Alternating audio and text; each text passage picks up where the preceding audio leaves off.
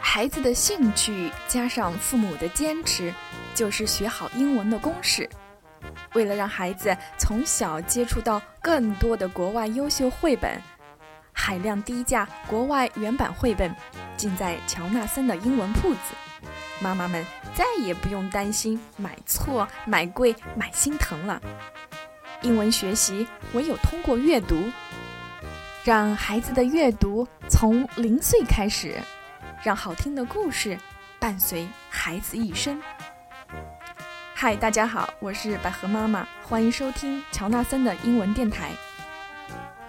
今天的故事是来自 Roger 的点播。If you give a moose a muffin，要是你给麋鹿吃松饼，啊，那这个故事呢，现在正在乔纳森的英文铺子当中售卖。你也可以向我免费索取故事的电子版来进行配套阅读。好了，现在就让我们进入今天的故事时间。If you give a moose a muffin by Laura Numeroff, illustrated by Felicia Bond. If you give a moose a muffin, He will want some jam to go with it. 如果啊，你给这只麋鹿吃了松饼，它可能会想要一些果酱呢。So you will bring out some of your mother's homemade blackberry jam. 所以啊，你要给它一些你妈妈亲手做的黑莓果酱呢。 When he's finished eating the muffin, 嗯。he will want another and another and another。当他吃完了这个松饼啊，他可能又想要一块儿。吃完了以后啊，还想再要一块儿，然后再想要一块儿。 When you're gone will ask you to make more。当他把所有的松饼都吃完了，他还会要你再做一些给他吃呢。你需要去商店再去购买一些做松饼的材料。You will have to go to the store to get some muffin mix。然后呀，He will want to go with you。 他就想和你一块儿去了。When he opens the door and feels how chilly it is, he will ask to borrow a sweater. 当他打开门呀，发现外面可冷了，他就会向你借一件毛衣。 When he puts the sweater on, he will notice one of the buttons is loose. 当他把毛衣穿上的时候啊，他就发现一颗扣子松了。He will ask for a needle and thread.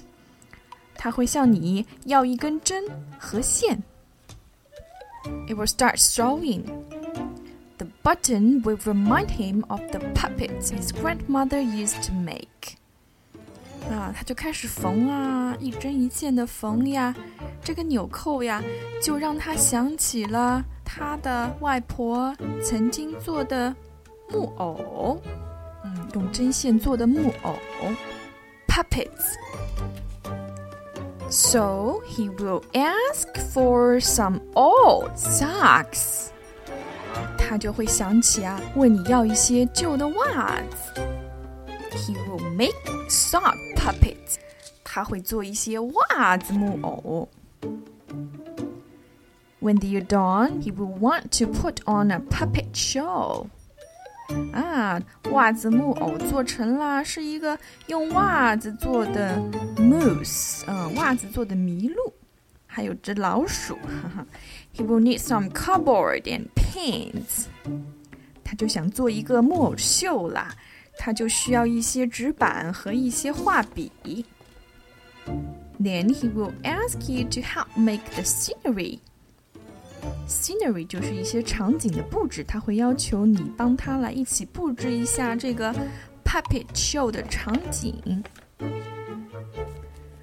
When the scenery is finished, he will get behind the couch, but his antlers will stick out. Antlers 就是它的两个犄角，特别的突出和明显，因为它的脚太长了，都藏不住。So he will ask for something to cover them up. 他会需要一些东西把他的脚给包起来。 You will bring him a sheet from your bed. 你会需要从床上给他拿一个床单。When he sees the sheet, he will remember he wants to be a ghost for Halloween. 当他看见床单呀，他就想起了，嗯，用这个床单做一个万圣节的幽灵。He will try it on and shout, boom! It will scare him so much he will knock over the paints. 可怜的麋鹿把自己给吓着了，他就把所有的这些画笔都踩烂了，knock over，哈，踩得乱七八糟的。So he will use the sheet to clean up the mess. 他会需要用这个床单啊，把这些乱七八糟的东西都擦干净。 Then he will ask for some soap to wash it out. 他需要一些肥皂，把他的这些脏东西都洗干净。He will probably want to hang the sheet up to dry. 他也许呢会想用他的犄角把这些床单都晾干。诶，那不错哦，他的犄角刚好可以做一个晾衣架呢。 He will go outside to put it on the clothesline. 注意这个 th word clothesline. When he's out in the yard, he will see your mother's blackberry bushes. 这个 Moose 走到了外面，看见了妈妈的黑莓园 （blackberry bushes）。Seeing the blackberry will remind him of her jam。哎呀，看见了这些黑莓啊， 他就想起了他的果酱了。Oh no! He will probably ask you for some。